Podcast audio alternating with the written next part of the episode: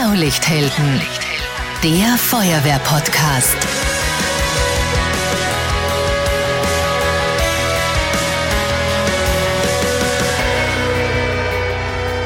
Diese Folge wird präsentiert von Raiffeisen Niederösterreich. Wir macht's möglich. Servus, hallo und herzlich willkommen beim Feuerwehr-Podcast Blaulichthelden und bei der 28. Folge. Es war der größte Brandeinsatz seit Jahrzehnten im Bezirk Tulln. Gleich drei Lagerhallen sind auf einen Schlag völlig niedergebrannt. In diesen Hallen gelagert waren verschiedenste Waren. Von Farbe über Klimaanlagen bis hin zum Motoröl.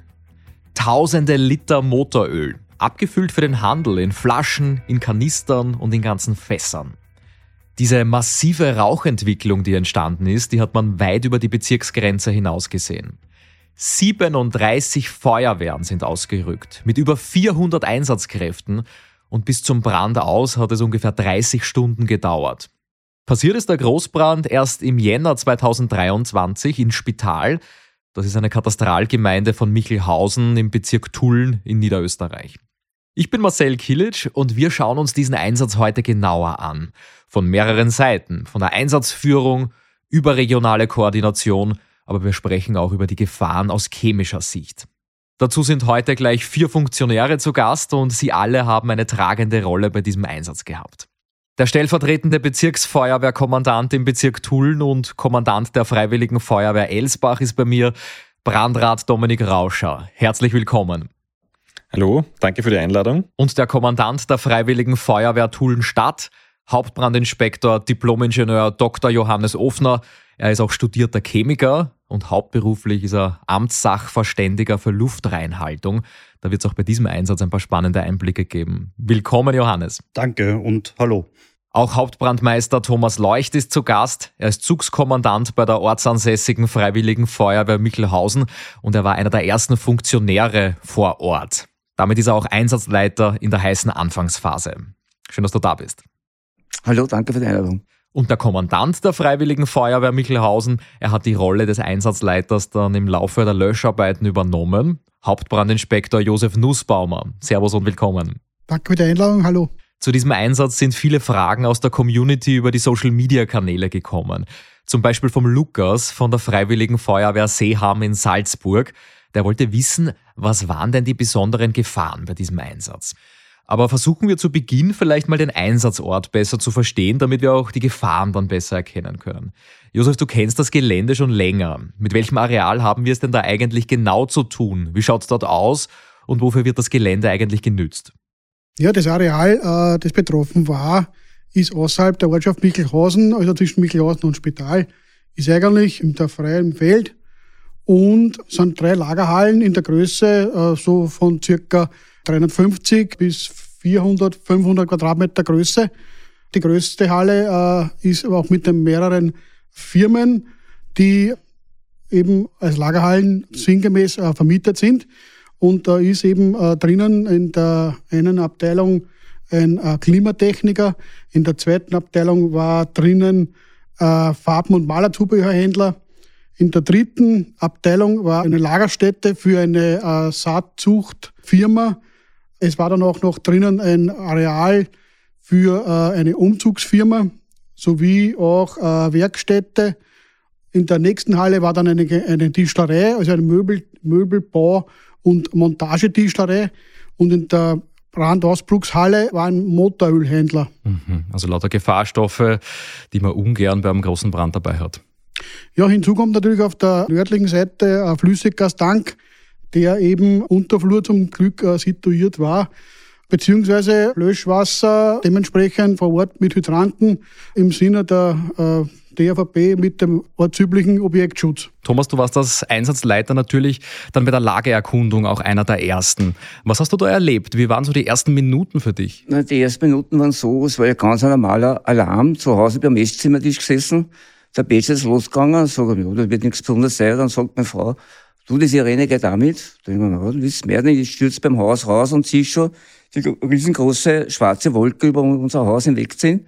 Bin dann, habe ich dann aufs Rad geschwenkt. Das Feuerhaus ist noch ein paar hundert Meter weg. Und der eintreffenden Feuerwehrkameraden haben wir schon berichtet, eben von dem Brandobjekt, dass die eine Halle eigentlich so gut wie schon im Vollbrand steht. Und bin dann mit einem zweiten Kameraden mit dem Kommandofahrzeug als erstes dort eingetroffen und habe kurz mal ein Bild der Lage gemacht. Ja, es war eigentlich, ja, ich habe sowas auch noch nicht gesehen gehabt. Man, so oft sieht man sowas auch nicht. Die Flammen waren schon riesengroß, die, die Halle war komplett schon in Flammen. Äh, ich habe dann einmal geschaut, ob ich irgendeinen Anrainer finde. Ich habe dann gesehen, das waren so Firmenchefs, zwei, drei sind da auf der Seite gestanden. Meine erste Frage war, halt, ob da wer drinnen ist. Ne? Mhm. Und gesagt, nein, es ist niemand mehr drinnen, keine Personen. Und ja, dann sind eh schon, unser RLF ist schon gekommen und hab dann die eingewiesen, dass man halt nur auf der rechten Seite, äh, da war der Brandausbruch nicht so weit, dass wir das nur schützen können. Da waren so kleine Lagerhallen, so Garagen, dass wir die da halten. Und alarmiert ist ja B3 geworden. Ich wusste, es kommen noch weitere Einsatzkräfte, aber habe dann auch gleich mit dem Florian Niederösterreich Kontakt aufgenommen und habe eben noch eben weitere Kräfte. Das war die Feuerwehr Tulln mit der Drehleiter und mit den Tankwegen. Und ein Groß Großtanklöschfahrzeug habe ich noch alarmiert und die Feuerwehr Rappeltenkirchen, weil ich gewusst habe, die haben einen großen Tankung. Mhm. Auf einem der Dächer der Hallen war ja auch eine große PV-Anlage. Wie ist diese Photovoltaikanlage dann stromlos geschalten worden? Äh, wir haben bei uns bei der Feuerwehr haben einen EVM-Mitarbeiter, der hat das gleich übernommen und hat bei einem Schaltkasten gleich die Sicherung gezogen. Mhm. Josef, du bist ein bisschen später als der Thomas dann eingetroffen. Äh, du hast dann als ortsansässiger Feuerwehrkommandant die Rolle des Einsatzleiters übernommen, klassisch. Wie hast du deine Einsatzleitung strukturiert und organisiert? Welches Team hast du da um dich gehabt? Wer waren deine Ansprechpartner da? Und natürlich auch, wie übernimmt man bei so einem riesengroßen Schadensereignis dann mittendrin die Einsatzleitung?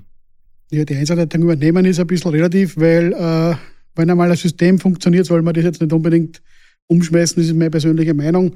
Äh, natürlicherweise greift das an alles Hand in Hand und man macht das gemeinsam. Ist einmal so.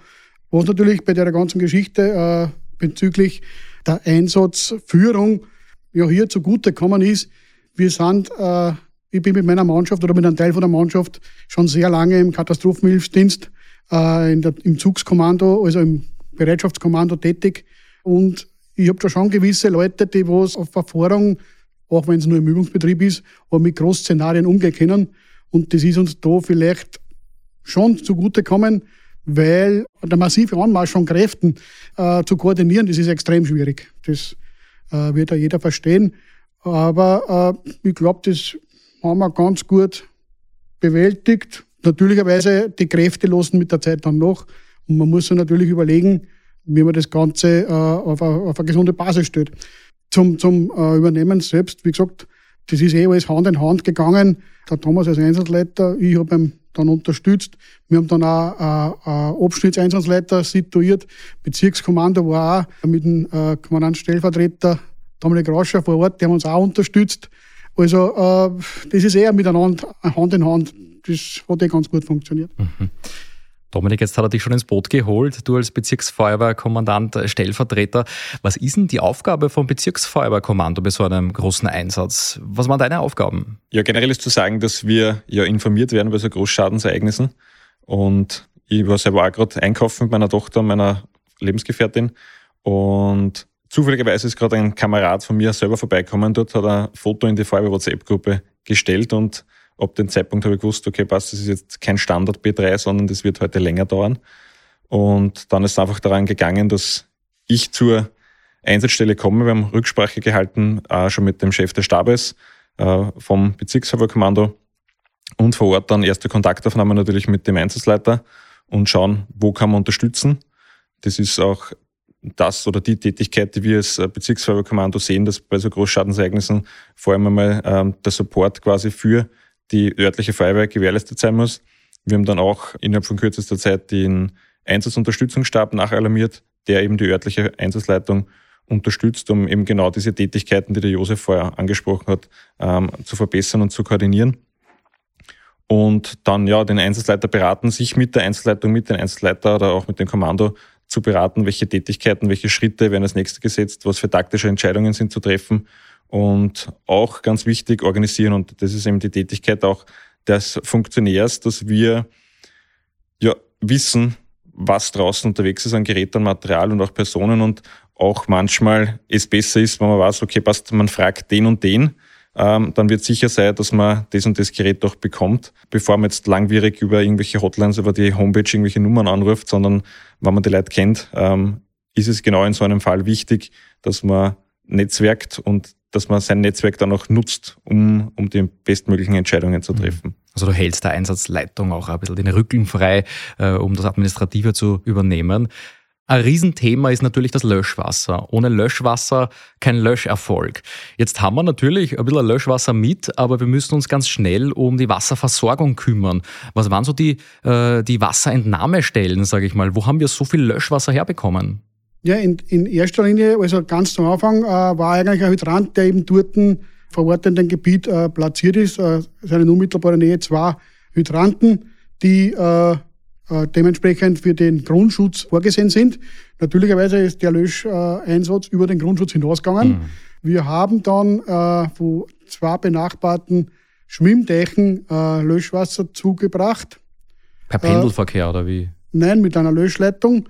Die waren entfernt in ungefähr 500 Meter. Wir haben dann auch, bevor wir das noch angegriffen haben, von der EVN Transportleitung von der Wassertransportleitung, das ist eine Hauptwasserleitung mit 300 mm Durchmesser, haben wir die, die Möglichkeit bekommen, dass wir dort äh, einen, einen Schlaganschluss be gesetzt bekommen. Das war ein Zufall, da wir das geschafft haben. Hätte man das nicht gehabt, hätte man nur Löschleitungen mehr leben müssen. In dem Sinn, von den Schläuche, vom Schlauchverbrauch her, war das schon ganz eine, ganz eine gewaltige äh, Materialschlacht, das kann man glaube ich auch so sagen. Mhm. Wie viele Löschleitungen, wie viele Kilometer Schlauch im Einsatz waren, das kann man wahrscheinlich schwer rekonstruieren. Aber was haben wir für eine Wassermenge pro Minute gefördert? Gibt es da Zahl, die noch hängen geblieben ist? Ja, also während der heißen Phase quasi hat es, wir haben das nachrecherchiert und äh, in der Einsatzleitung dann auch ausgewertet. Also es waren ungefähr 12.000 Liter pro Minute, die dort quasi auf diesen Brand eingewirkt haben und die auch letztendlich dann ähm, Erfolg und Wirkung gezeigt haben. Ja. Mhm. Also im Tanklöschfahrzeug in einem großen TLF oder HLF 4000 Liter Wasser, also drei TLFs pro Minute Löschwasser, die da auf den Brandherd einwirken. Genau, das erklärt natürlich jetzt auch, warum der Josef vorher äh, gesagt hat, warum wir diese Mengen an Wasser überhaupt braucht haben mhm. und warum es auch notwendig war, diese EVN-Hauptleitung ähm, zu bekommen, die uns mhm. dann quasi auch diese Menge ermöglicht hat. Großes Thema ist natürlich das Löschmittel generell und das Löschmittel war nicht nur Wasser, auch Schaummittel hat eine wesentliche Rolle gespielt. Warum in diesem Fall Schaum? Johannes, du bist studierter Chemiker. Was kann denn Löschschaum mehr als das Wasser allein? Und wann ist dann der richtige Zeitpunkt, um vom Wasser auf den Löschschaum umzusteigen? Oder passiert das parallel? Ja, also jeder Feuerwehrmann lernt ja das oder jede Feuerwehrfrau. Und das Löschwasser an sich hat hauptsächlich eine Kühlwirkung. Die Brandbekämpfung äh, findet so statt, dass man entweder das Brandgut entzieht, die Temperatur senkt oder den Brand versucht zu ersticken oder chemisch zu löschen. Das bekannte Verbrennungsdreieck. Genau, das bekannte Verbrennungsdreieck. Und das Löschwasser, das hat eine sehr große Kühlwirkung. Allerdings in diesem Brandgeschehen äh, an diesem Einsatzort äh, war eine Hauptbrandquelle das brennende Öl oder die brennenden Öle die dann letztendlich auch auf dem schon entstehenden Löschwasserfilm oder der, das zurückgehaltene Löschwasser, das Löschwasser, das sie angesammelt hat, auf den Verkehrsflächen schwammen. Und das kann man kaum kühlen. Das äh, Brandgut schwimmt dann wieder auf. Ähm, man kann es eigentlich nur ersticken und da kommt genau der Schaum zum Einsatz. Also der, der Schaum hat ähm, eine ausgezeichnete Stickwirkung. Der Schaum äh, legt sich auch auf, auf das Brandgut in dem Fall drauf, auf die Öle und führt dann auch zum gezielten Löscherfolg. Das war aber von vornherein nicht möglich, weil ähm, die Brandlast so stark war, dass eine sehr extreme Wärmestrahlung von dem äh, Brandgeschehen ausgegangen ist. Das hat auch dazu geführt, dass die, die Einheiten auf der Westseite großen Abstand halten mussten. Großer Abstand lässt sich dann natürlich mit großen Wurfweiten überbrücken, äh, B-Strahlrohre oder Wasserwerfer oder Monitore. Ähm, das ist aber im Schaumeinsatz auch wieder kaum möglich. Also wenn man man sieht das nicht sehr oft, aber wenn man mit einem äh, Monitor, einem Wasserwerfer eines Tanklöschfahrzeuges oder eines Hilfeleistungsfahrzeuges Schaum aufbringt, ähm, das ist spektakulär, das hat schon Wurfweiten, aber die Wurfweiten, die wir dort gebraucht haben, die haben wir nicht zusammengebracht. Jetzt haben wir als allererstes versucht, ähm, die Wärmestrahlung rauszunehmen. Im klassischen Außenangriff mit B-Strahlrohren, B-Hohlstrahlrohren, B-Mehrzweckstrahlrohren um die Wärmestrahlung so weit einzudämmen, dass wir die Einheiten vorverlagern können und dann gezielt mit Schwerschaumrohren, äh, Mittelschaumrohren, aber auch mit, mit äh, Wasser, also Schaumwerfern und Schaummonitoren den Löschschaum auf das Brandgut aufbringen können, was letztendlich auch dann zum, zum Löscherfolg relativ rasch geführt hat. Mhm. Und gibt es da dann, ich sage, einen radikalen Umstieg vom reinen Löschwasser auf den Löschschaum? Gibt es da ein Entweder-Oder oder kann beides auch parallel passieren? Naja, grundsätzlich wird man immer sagen, gibt es ein Entweder-Oder, aber bei so einem großen Brandgeschehen passiert automatisch alles parallel. Ein Feuerwehrfahrzeug, das einmal äh, komplett im Schaumbetrieb ist, das bringt natürlich nur mehr Schaum auf, sowohl mit Monitor als auch mit angeschlossenen Schwerschaum, Mittelschaumrohren. Also unser TLFA 4000, das war klassisch im vollkommenen Schaumeinsatz. Ähm, unser, das Hilfeleistungsfahrzeug 3 von, von Tulln, ähm, das hat aber nebenbei so Nebenbrände bekämpft. Normalerweise ist das spektakulär. Also ein brennender LKW ist für jede Feuerwehr oder auf der Autobahn ein Großeinsatzszenario. In dem Fall war das ein Nebenschauplatz. Hm. Den hat man abgelöscht, damit, damit man sich nicht gestört fühlt dadurch. Äh, der Hauptschauplatz war natürlich das brennende Öl und das Brandgut in den Hallen drinnen. Ähm, und somit passiert sowohl Schaum, Schaum als auch Löschwasser parallel, aber schon auch getrennt, also wirklich auf das, die gleiche Brandstelle mit Schaum und Löschwasser gleichzeitig drauf zu gehen, das ist taktisch weniger wertvoll. Wie weit kommt man da jetzt mit einem Schaummittelkanister, wie wir den aus der Feuerwehr kennen? Oder von welchen Mengen reden wir da? Braucht man da einen Schaummitteltank? Wo kommen die her? Ja, also mit diesen klassischen Kanistern, die in den Fahrzeugen drinnen sind, findet man relativ bald das Auslangen. Es wer das weiß von der eigenen Feuerwehr, wer Schaumangriff schon mal gemacht hat, ist, wann man Schaumangriff beginnt, dann soll man den auch zu Ende bringen. Das heißt, dort muss man quasi immer gewährleisten, dass dementsprechend viel Schaummittel da ist. Und äh, wir haben das dann auch zusammengebracht und haben ähm, Schaummittel in Großmengen, also knapp 6000 Liter, herangekarrt. Es war nichts vor Ort, außer die Kanister in den Fahrzeugen. Einige Fahrzeuge haben zwei eingebaute Schaummitteltanks, da reden wir aber von um die 200 Liter. Und das ist natürlich in dieser Größenordnung nicht ausreichend. Und somit haben wir da Gebinde von Fässern und IPC-Containern herangekarrt. Und ja, mit dem hat das dann, dann gut funktioniert. Wo man die herkriegt, ist natürlich auch wieder äh, Thema, dass man genau weiß, wo ist in den Feuerwehren, vielleicht weil es aufgrund irgendeiner Firma vorgeschrieben ist, äh, mehr ähm, Schaumittel vorhanden oder man klärt das dann einfach über, in unserem Fall zum Beispiel über die Landeswarnzentrale ab, dass man eben Schaummittel braucht. Mhm. Was dann auch dazu geführt hat, dass zum Beispiel die äh, Betriebsfeuerwehr ähm, von der Raffinerie Wien-Schwächert ähm, gekommen ist, um, um Schaummittel zu bringen oder auch dementsprechende Fahrzeuge zu bringen. Ja. Mhm. Jetzt kann man sich 6000 Liter Schaummittel schwer vorstellen, weil wir kippen ja das Schaummittel nicht direkt in den Brandherd, sondern wir brauchen auch noch Wasser dazu und äh, Luft. Kann man sich jetzt ausrechnen, was für ein Volumen dieser Löschschaum eigentlich dann hat? Von, welcher, von welchen Mengen reden wir da? Naja, wenn wir von den 6000 Litern Schaummittel ausgehen, dann kann man bei einer Zumischrate, in dem Fall von 6% für den Werfer- und Monitorbetrieb, ähm, von circa 100.000 Liter Wasserschaumittelgemisch ähm, ausgehen. Diese 100.000 Liter Wasser-Schaummittelgemisch, die müssen natürlich verschäumt werden zu Schwerschaum und dann sind wir bei circa 2 Millionen Liter mhm. Schaum. Ja. Interessant ist aber auch, dass, dass zum Beispiel bei, bei einem Werfer oder bei einem Monitor circa 70 Liter Schaummittel in der Minute verbraucht worden sind. Das ist eine ganz schöne Menge, die da durchläuft. Das ist der Grund, warum man dann auf andere Gebinde ausweichen muss. Unglaublich. Johannes, äh, du warst mit deiner Mannschaft ja auch bei den Löscharbeiten im Inneren der Halle, wie das, äh, wie die großen Flammen, sage ich mal, erdrückt waren, geht es dann natürlich an die Detailarbeit, um dann die Brandherde irgendwie zu identifizieren. Ähm, zwischen den Trümmern brennt die Halle dann weiter. Da braucht es auch Sonderequipment, zum Beispiel an Spezialbagger, an Sortiergreifer oder damit man sich was vorstellen kann, umgangssprachlich an Schrottplatzbagger. Wo kriegt man diesen Bagger überhaupt her? Ja, ähm, wir haben diesen, diesen, dieses Glück eigentlich gehabt, dass in der Nachbargemeinde ähm, ein Entsorgungsbetrieb ist. Und da kommt wieder das Netzwerk zugute, dass man eben genau weiß, wer äh, ist vor Ort, wer hat eventuell äh, Connection zu der Firma.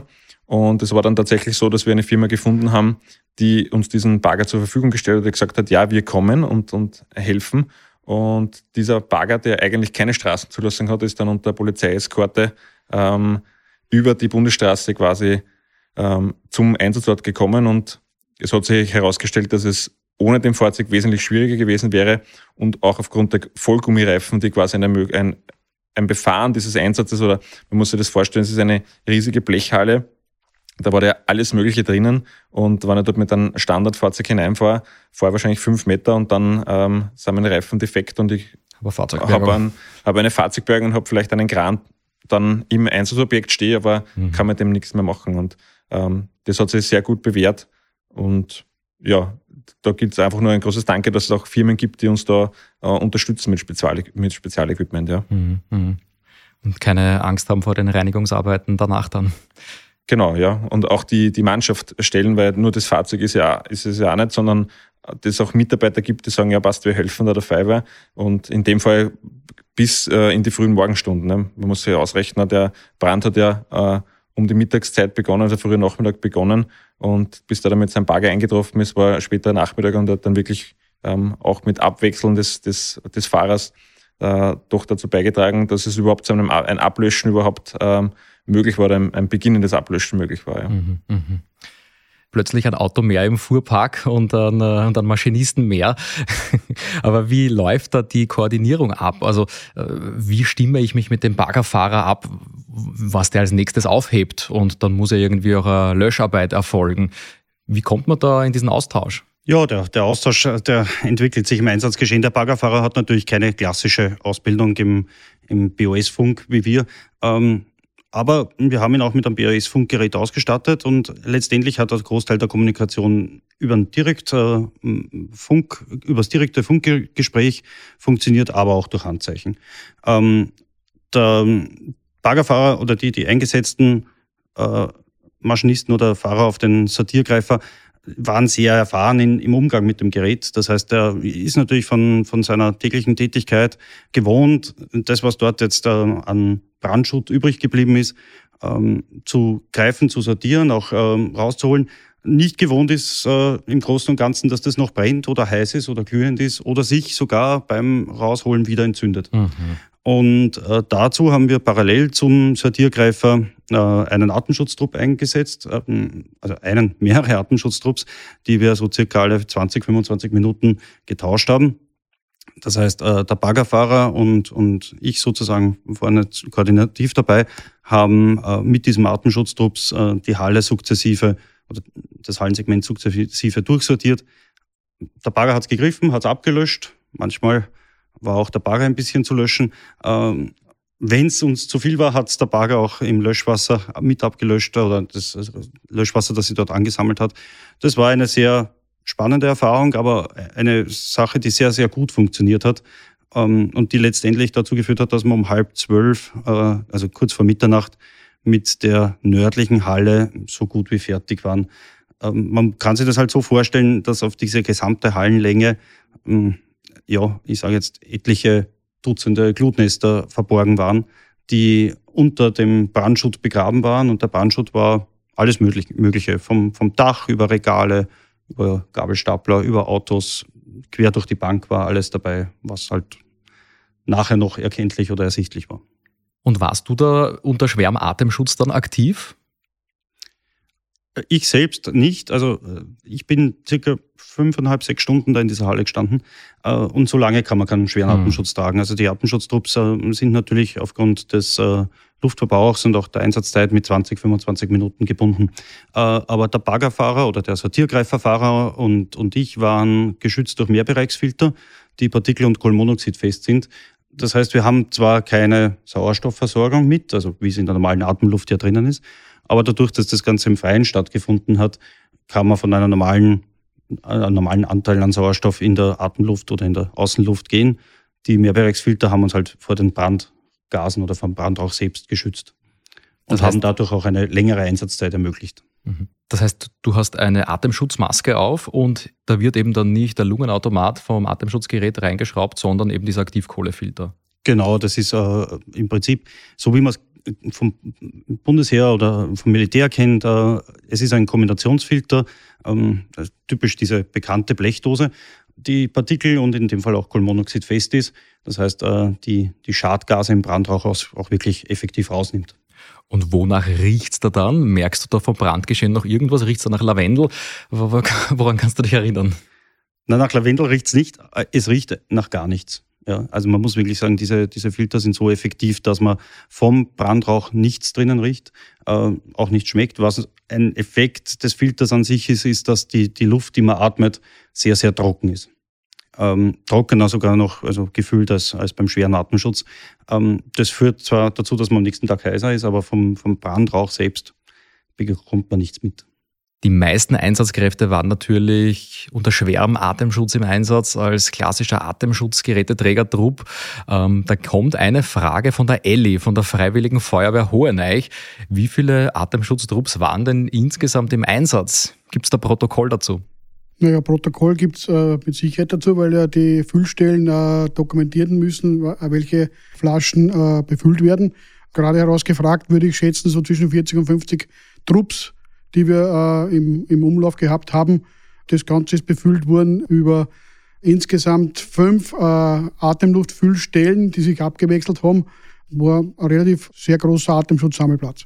Uns geht natürlich nicht irgendwann nur die Luft aus, uns geht auch vielleicht einmal das Löschwasser, der Löschschaumittel aus. Da haben wir die Versorgung sichergestellt, haben wir schon gehört. Allerdings, und daran denken nicht viele, wir haben Verbrennungsmotoren an Bord. Ja, wir brauchen Diesel und auch der ist bei einem 30-stündigen Einsatz irgendwann einmal verbraucht. Fahrt man da dazwischen einmal tanken oder wo kommt da der Diesel her? Naja, der Verbrennungsmotor braucht einen Diesel, aber vorher brauchen wir die Atemschutzträger was zu trinken.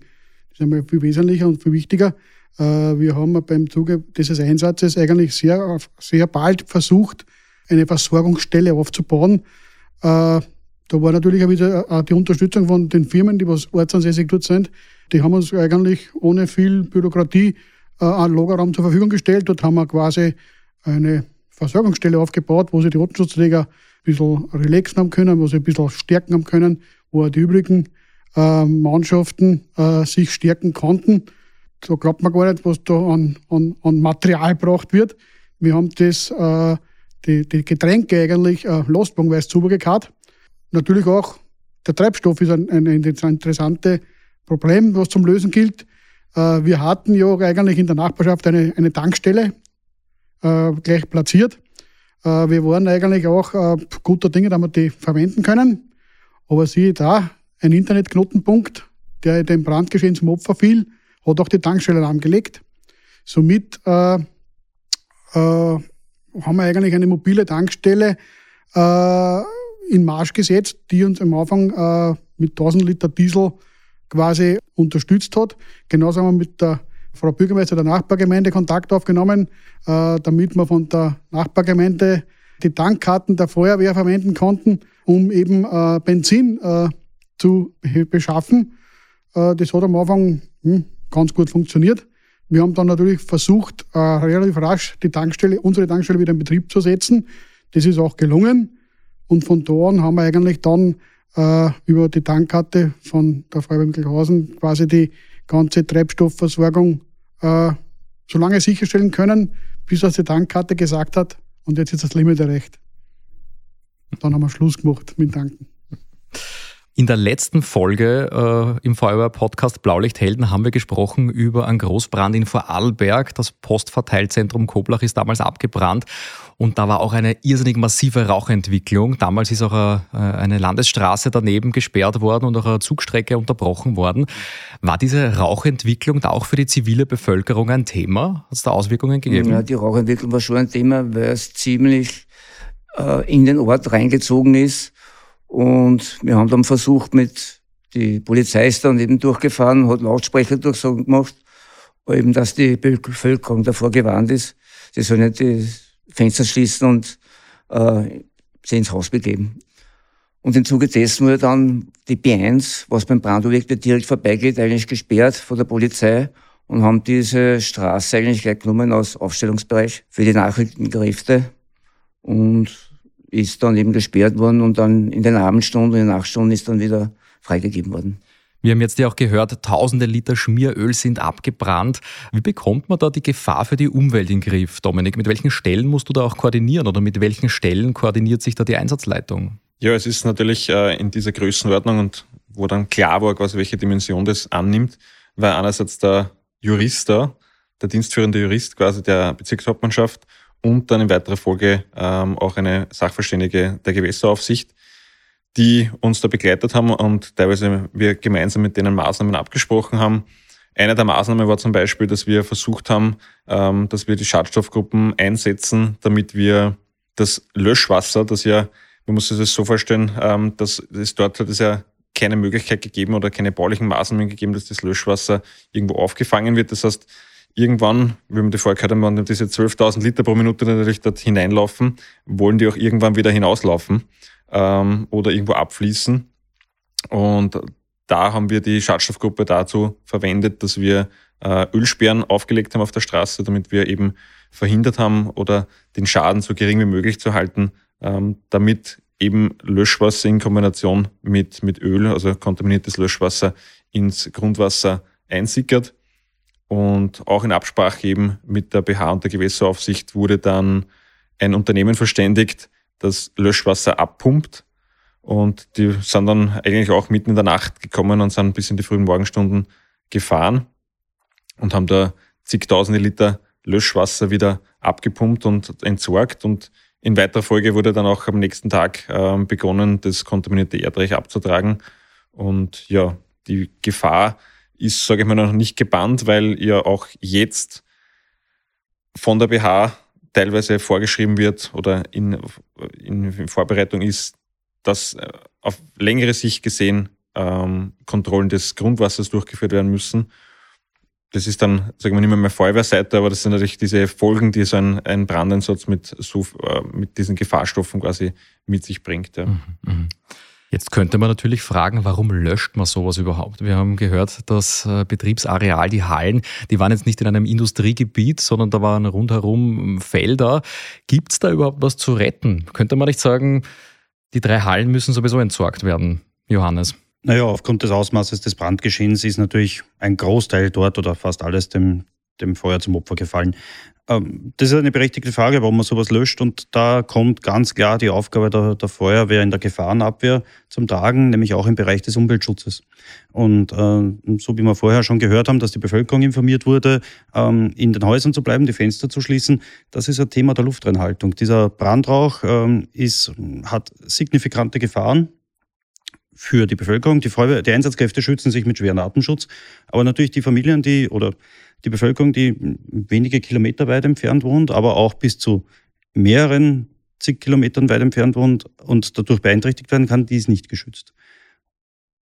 Diese zentrale Aufgabe des Umweltschutzes und äh, der Luftanhaltung, die erfüllt die Feuerwehr natürlich auch beim Löschen dieses Brandes ja, um ein Bild zu bekommen für diese Größenordnung dieses Brandes. Also wir haben mit einem Berichte bekommen, auch von Feuerwehren, ähm, die dann spät in der Nacht gekommen sind, die quasi unter Tag schon gesehen haben, dass in Michelhausen dort brennt. Also die, diese Rauchwolke, die war eigentlich im ganzen Bezirk und darüber hinaus zu sehen. Also nur damit man eine Vorstellung kriegt, wie, wie groß oder wie die Dimension diese Rauchwolke war und warum es genauso wichtig ist, ähm, dies, den, den Brand zu bekämpfen und die Geruchsbelästigung. Und man darf nicht vergessen, es werden halt auch Partikel mit hinausgetragen, die ja dann irgendwo runterfallen und vielleicht der nächste äh, einatmet. Also die Gefahr für Umwelt und, und für die Menschen ist jetzt da äh, nicht von der Hand zu weisen.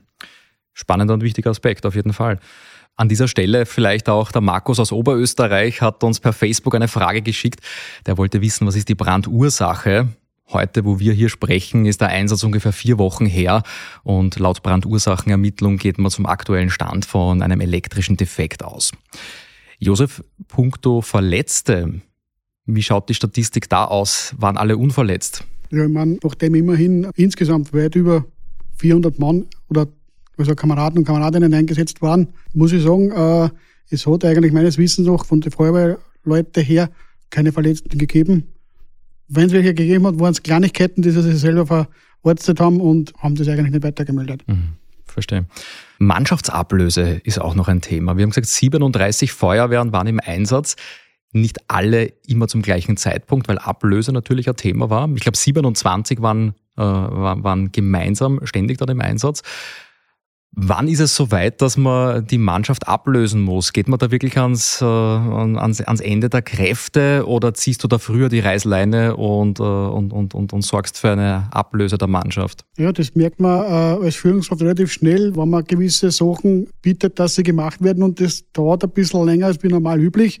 Dann ist die Zeit reif, dass man Ablösen schafft. Wir haben das da bei dem, in dem Fall so gelöst, da wir dann für die Nachtstunden zweimal gewechselt haben. Wir haben äh, auch, wie schon vorher erwähnt, die Atemschutzfüllstellen gewechselt, äh, weil die Maschinen natürlich äh, großer Belastung ausgesetzt waren.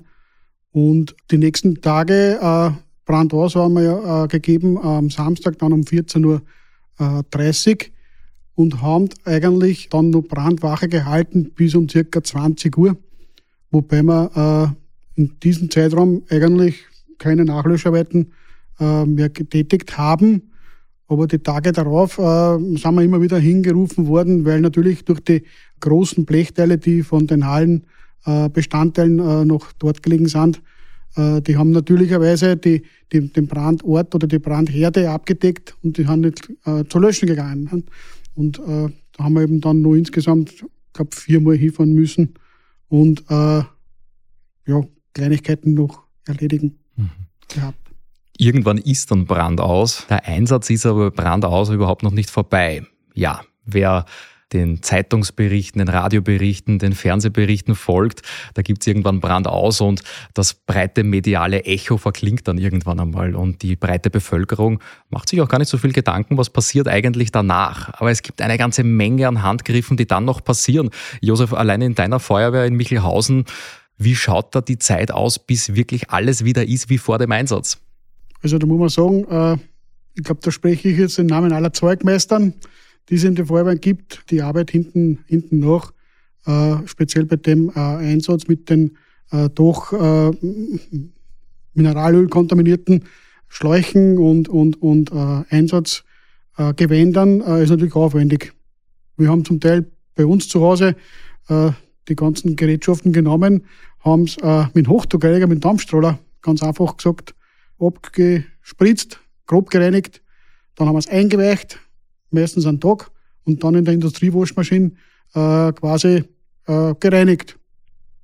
Ja, die Gewänder sind halt nicht mehr, mehr so schön wie vorher, äh, weil ja, das Ganze halt nicht mehr, mehr rausgeht.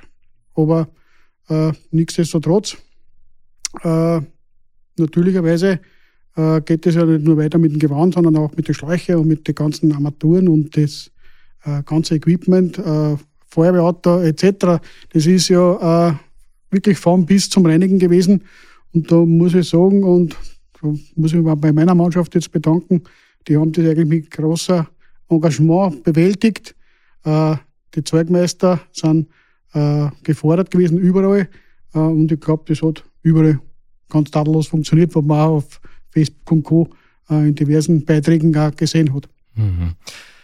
Johannes, du als Kommandant der Stadtfeuerwehr, jetzt fährt man da vom Einsatzgeschehen nach Hause, die Mannschaft ist müde, ähm, vielleicht durchnässt, man stinkt nach Rauch. Wie würdest du diese Schritte beschreiben dann? Wie motiviert ist man da überhaupt dann noch? Am gleichen Abend dann noch einmal die Einsatzbereitschaft wieder herstellen, wenn jeder eigentlich heim will und sich ähm, auf ein Getränk und auf ein warmes Essen freut. Naja, bei der Heimfahrt selber hofft man, dass man nicht alleine ist. Ja? Und das hat sich aber Gott sei Dank auch so gezeigt, oder auch, wie es der Josef vorher erzählt hat. Es haben zu Hause, auch bei uns in Dullen, äh, Kameradinnen und Kameraden auf uns gewartet, die nicht am Einsatz mit draußen waren, die bei der Nachversorgung geholfen haben, beim Schläuchewaschen, beim Nachbereiten der Einsatzbekleidung, beim Wiederaufrüsten der Fahrzeuge, um die Einsatzbereitschaft wiederherzustellen. Und das ist eine ganz tolle Zusammenarbeit in der Kameradschaft. Äh, und auch nur dadurch ist es möglich, dass man so schnell auch wieder die Einsatzbereitschaft herstellt, äh, sei es auch in der Bekleidung. Ähm, man hat natürlich nicht für jeden eine Ersatzbekleidung und das Thema Einsatzhygiene, unterstützt durch Industriewaschmaschinen oder andere technische Einrichtungen, ist heute ein, ein ganz relevantes Thema, weil letztendlich niemand von uns äh, diese Schadstoffe, die wir dort auf dem Einsatzort bekämpfen oder bei denen wir auch im Brandgeschehen äh, ausgesetzt sind, die wollen wir nicht nach Hause in unsere Familien bringen oder unsere Kinder, unsere Lebensgefährten damit beaufschlagen. Und das funktioniert nur in einem Zusammenspiel aus, aus Technik, aber natürlich viel Arbeitsleistung. Manche Dinge lassen sich vielleicht nicht mit einer Industriewaschmaschine rauswaschen. Manche Gerätschaften, äh, die man auch nicht in eine Waschmaschine stecken kann, vielleicht aber einfach einen Defekt haben, nicht mehr einsatztauglich sind. Dominik, von Seiten vom Bezirksfeuerwehrkommando, was passiert da jetzt? Also gibt es da einen Ersatz dafür, wenn sowas passiert? Ja, wie gesagt, der Josef hat das, dieses Wort vorher schon in den Mund genommen, ein Materialschlacht in dieser Größenordnung des Brandes kann man auf einer Materialschlacht reden und da gibt es halt Kollateralschäden und solange es nur die Ausrüstung ist, ist es äh, sehr gut oder sehr gut ist relativ natürlich äh, sehr traurig teilweise, weil natürlich die Feuerwehren teilweise ähm, oder sehr oft dazu beitragen, dass überhaupt neue Ausrüstung gekauft werden kann. Lange hinsparen, Lange Feuerwehrfeste hinsparen. organisieren, genau, um ja. das Budget und, zu erhöhen. Und ja. dann vielleicht mit einem Brand oder mit einem Einsatz dieser Größenordnung dann die Investition, die vielleicht gerade erst vor einem, einem Monat getätigt worden ist. Das, da gibt es Mitglieder, die haben vielleicht vor einem Monat die brandneue Uniform bekommen und die jetzt vielleicht nicht mehr brauchbar ist. Ähm, dahingehend versuchen wir jetzt zu unterstützen, einfach zu koordinieren, was sind für Schäden aufgetreten bei den Bekleidungen, bei den äh, Ausrüstungen oder bei, auch bei den Geräten. Und wie kann es zu einer Lösung kommen, ähm, dass eventuell ein Ersatz stattfindet oder nicht. Und ähm, wichtig ist, dass wir jetzt mal schauen, wo sind die Mängel, wo sind die Probleme und wie können wir das lösen, auch so, dass die Feuerwehr nach wie vor einsatzbereit ist. Da sehen uns wir jetzt einfach in einer koordinierenden Rolle und das nehmen wir wahr. Und bestimmt lässt sich auch dafür eine Lösung finden. Vielen Dank an euch vier und an eure Mannschaft für euer Engagement. Dominik Rauscher, Johannes Ofner, Thomas Leucht und Josef Nussbaumer. Danke für die ehrlichen und authentischen Einblicke in diesen Großeinsatz heute. Danke. Dankeschön, danke. Ja, jetzt, wo wir viel über diesen Großbrand gehört haben, sind vielleicht viele neugierig auf die Bilder. Im aktuellen Brandausmagazin gibt es einen Bericht mit vielen wirklich eindrucksvollen Fotos, die Matthias Fischer gemacht hat. Und einige davon posten wir natürlich auch auf Facebook und auf Instagram. Die Links dazu findet ihr in der Podcast-Beschreibung in dieser Folge. Auf den Social-Media-Kanälen informieren wir euch auch immer über die kommenden Themen und dort könnt ihr uns eure Fragen schon vorab schicken. Die nehmen wir dann gerne mit ins Studio und die hört ihr dann vielleicht schon beim nächsten Mal. Wenn diese Folge für euch genauso spannend war wie für mich, dann freue ich mich, wenn ihr die Folge teilt. Das geht ganz einfach, zum Beispiel über WhatsApp. Und hier hören wir uns wieder in zwei Wochen. Bis dahin, ciao, servus und gut werden.